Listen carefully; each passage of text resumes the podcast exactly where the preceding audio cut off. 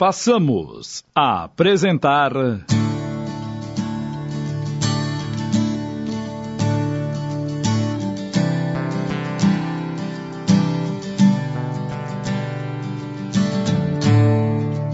Viagem Proibida.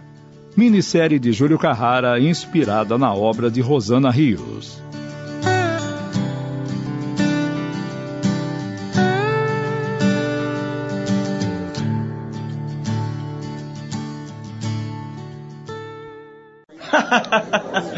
Pais superprotetores é um saco.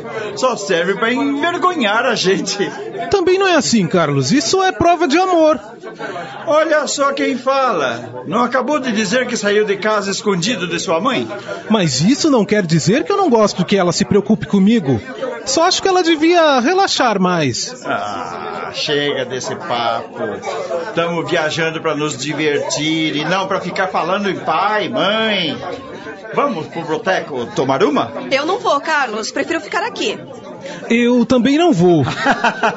Vai mijar pra fora do pinico agora, Lucas? É que quando eu bebo eu fico com sono e quero ficar bem acordado para curtir a viagem. Beleza, vou lá, hein? Já colo aí. Ai, o Carlos não devia beber agora. Só espero que ele não apronte dentro do ônibus.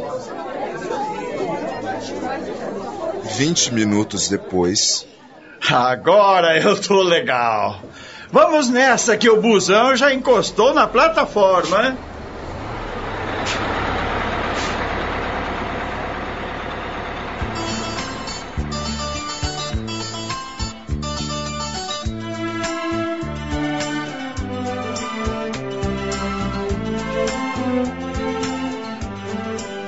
Enquanto Carlos, recostado na cabeceira da poltrona, roncava, Lucas e Yara viajavam calados. Pai e mãe são zica, você não acha? O que eles pensam que vai acontecer com a gente para ficarem tão preocupados? Vai entender.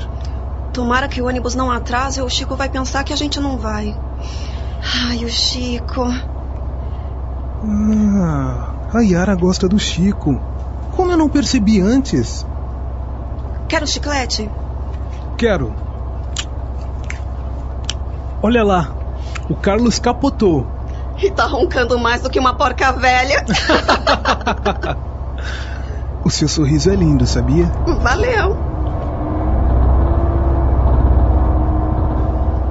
Alguns quilômetros depois, Lucas olhou para o lado e, ao ver Yara dormindo, meteu a mão na mochila e pegou o livro que trouxera. Vivo cercado por gente que sei que está viva, mas parece morta.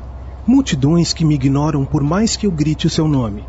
Como se eu fosse um fantasma esquecido, mergulhado num mar obscuro de rostos indiferentes, afogado em lembranças, medos e desejos irrealizáveis. Enquanto eles passam por mim, frios e salgados, feito as ondas do mar, sem me ver. Que versos estranhos, não tem rima. Nem Lucas e seus amigos, nem os demais, podiam perceber que, além deles, havia no veículo passageiros desencarnados. Zé Luiz olhou para as pessoas uma por uma. Voltou-se para Lúcia, que estava a seu lado. Consegue saber o que eles estão pensando, vó? Às vezes mas só tento se for importante entender seus pensamentos para ajudar de alguma forma, entende? É, senão, estaria invadindo sua privacidade. E por que não me contou que o Carlão era amigo de Lucas? Eu tive a maior surpresa quando vi que eles iam viajar juntos. Como este mundo é pequeno. Está querendo me dizer que já conhecia o outro rapaz? Ele estudou no mesmo colégio que eu. Só que eu não tinha notícias dele desde que vim para cá. Pensei que vocês, anjos guardiões, soubessem de tudo. Passado, presente e futuro. o anjo guardião? Eu? Ah, não exagere. Estou longe de ser o que você chama de anjo. Existem outros espíritos muito acima de mim que sabem das necessidades e dos planos do nosso grupo familiar. Eu só conheço os problemas mais imediatos. É, tento dar conselhos e afastar os pensamentos perigosos. No caso do seu primo, recebi ordens de tentar evitar que ele se perturbe com o ambiente onde vai ficar e impedir que cometa imprudências. Mas quem são os amigos dele? Ou o que pode acontecer neste fim de semana? Ah, disso eu não tenho a menor ideia. Então, como vamos poder ajudar? Se não ouve todos os pensamentos deles, nem sabe o que vem por aí, nosso trabalho vai ficar mais difícil. Ah, se fosse fácil, não haveria mérito algum em estarmos aqui. Não deve ser por causa só do seu primo que fomos enviados. Eu, por exemplo, não sabia que você conhecia o outro rapaz. E ele pode ser um aliado. Não temos informações sobre a garota, mas quem sabe ela não esteja tão bem ligada à nossa família por laços espirituais. Ouvi Célia falar sobre os amigos dele, mas não os conheço. Talvez eles também precisem de nossa ajuda, quem sabe? Sendo assim, o jeito é fechar os olhos e trabalhar no escuro. Pelo contrário. Podemos estar no escuro quanto à nossa incumbência, mas não vamos fechar os olhos. Precisamos estar atentos a tudo e a todos. Não se esqueça do que aprendeu deste lado da vida. Não existem coincidências. E quando a gente menos espera, a luz aparece, por mais escuro que seja o caminho.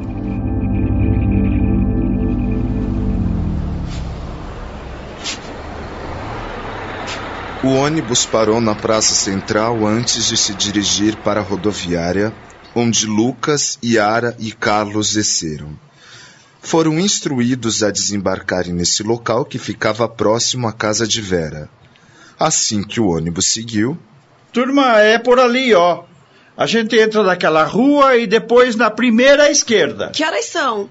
9h40. Ai, se não fosse o trânsito, a gente teria chegado a duas horas. O importante é que chegamos. Bora da caminhada? Bora! Dez minutos depois, avistaram o mar ao longe. Lucas sentiu um calafrio percorrer seu corpo ao avistar a imensidão de águas que pareciam calmas. O mar adquiria, assim, um aspecto estranho e mágico. Que lindo! Parece que o mar tá dormindo. Espere só para ver o tamanho das ondas amanhã. Bem, a casa fica na outra esquina.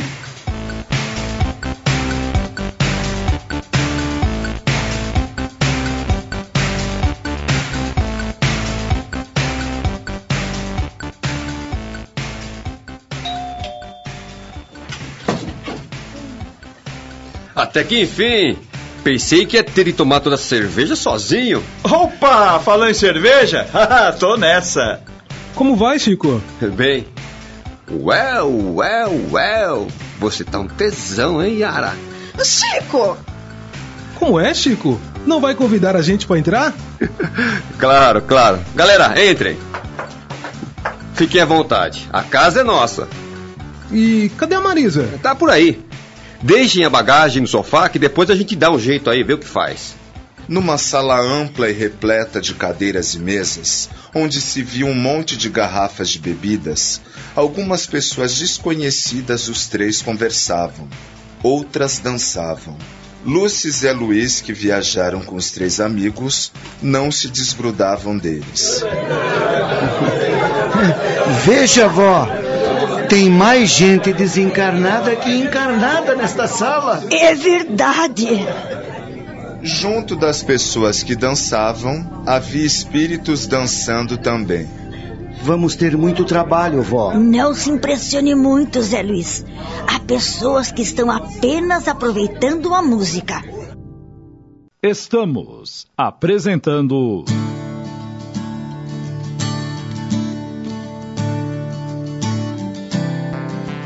Viagem Proibida.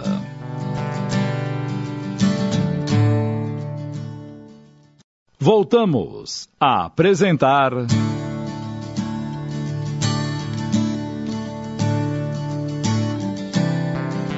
Viagem Proibida.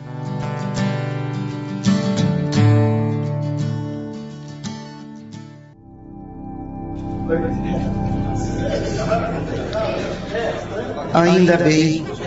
Eu fui a tantas festas na Terra e já estava começando a pensar que todo mundo está sujeito a esse tipo de assédio. É, nós podemos ser assediados por entidades das trevas em qualquer ambiente, até num templo. E depois, em lugar nenhum, os homens estão abandonados à própria sorte. Apure sua visão e perceba quantos estão aqui a serviço como nós. Eles não sabem, mas estão sendo observados e, na medida do possível, ajudados. Agora fique aqui enquanto acompanho Yara. Ela me parece muito sensível e precisa de ajuda para não ser envolvida em certas vibrações. Volto logo.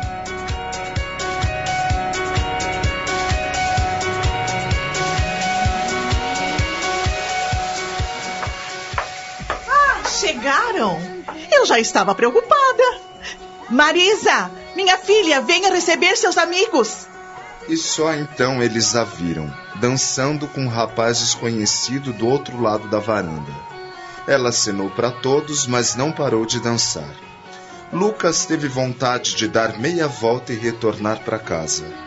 Contudo, Zé Luiz se apressou em envolvê-lo em fluidos calmantes e o rapaz se limitou a sorrir para Marisa.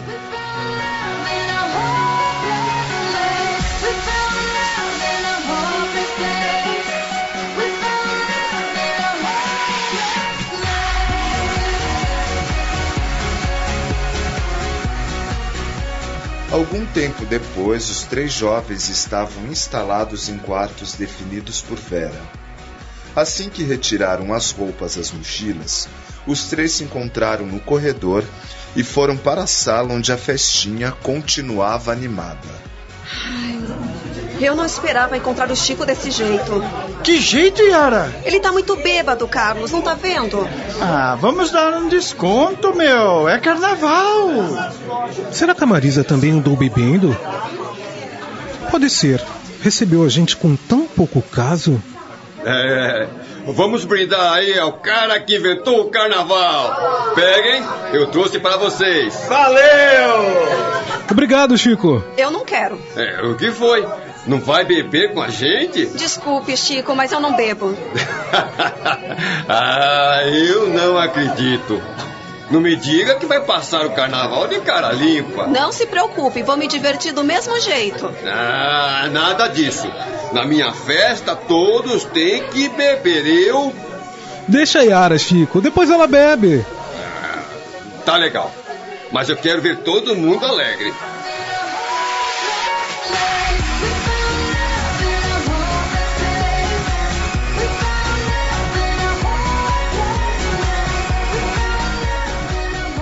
Carlos se entrosara com um grupo de rapazes e se isolara num canto da sala, enquanto Yara, sentada numa das cadeiras, observava o movimento bastante chateada.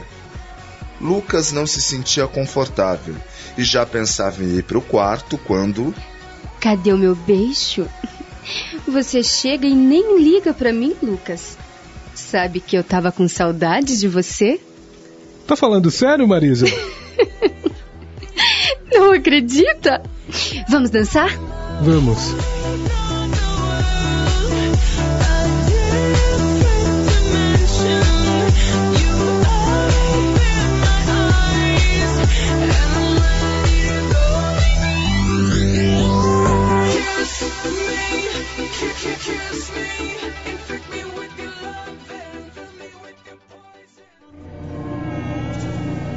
De madrugada, quando os convidados de Vera se retiraram, Lucas se dirigiu para o quarto planejando dormir imediatamente, mas remexia-se na cama sem conseguir pregar o olho. Que esquisito.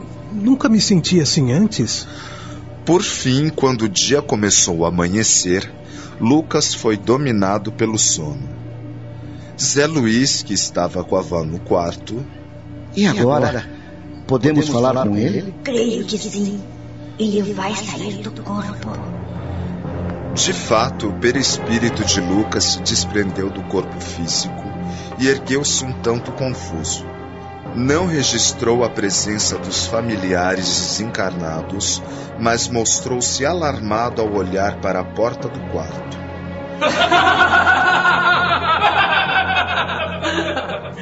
Olha só quem tá aqui, o garoto tímido. Deixa de ser mole, cara. Você quer ganhar a menina, não quer? Então vê se toma umas e outras para ficar esperto e corajoso. É isso aí, meu. Larga a mão de ser besta e agarra a garota, senão é melhor dar o fora. Lucas tentou voltar ao corpo, mas alguma coisa o impedia.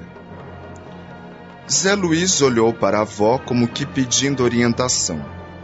Vendo a aflição dos dois netos, Lúcia se aproximou do corpo adormecido de Carlos e pôs a mão em sua testa. Quase que instantaneamente, o espírito do rapaz levantou-se. Carlos percebeu as entidades e fitou-as com um olhar firme. Vão embora! A gente quer descansar, pô! Maldito! Maldito! a gente ainda te pena!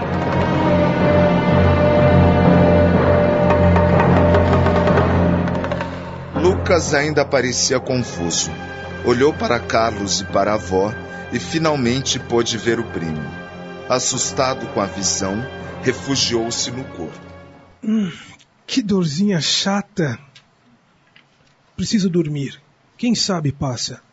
A um aceno da avó, Zé Luiz chegou perto dele e. Tá tudo bem agora, primo? Você só precisa confiar em nós. Não há motivo para ter medo. Nem deles, nem de mim e nem do mar. Por que a senhora chamou o Carlos para mandar aquelas entidades embora, vó? Nós não poderíamos ter feito isso sozinhos? A insegurança e os pensamentos confusos de Lucas são a isca perfeita para esses espíritos. E eles ainda estão tão ligados à matéria que nem nos viram. Por isso, os fluidos físicos do seu amigo Carlos os atingem com mais rapidez. Com uma ajudazinha das nossas forças, eles foram repelidos. E por que o Carlos teve essa autoridade sobre eles? Parecia tão seguro. Apesar de estar adormecido, transitando entre o mundo físico e espiritual, podemos notar que Carlos possui certa segurança de caráter. Ele sabe que este quarto é seu ambiente de descanso e que eles estavam aqui como invasores. Eu apenas reforcei um pouco sua potência fluídica e ele agiu por instinto, protegendo seu corpo da atuação deles. Entendo. Mas se ele tem toda essa segurança espiritual, por que não nos viu? Eu achei melhor que ele não nos visse ainda. A senhora pensou em tudo, hein, vó? Agora é melhor também irmos repousar. Pela manhã retomaremos nosso trabalho. Me acompanhe.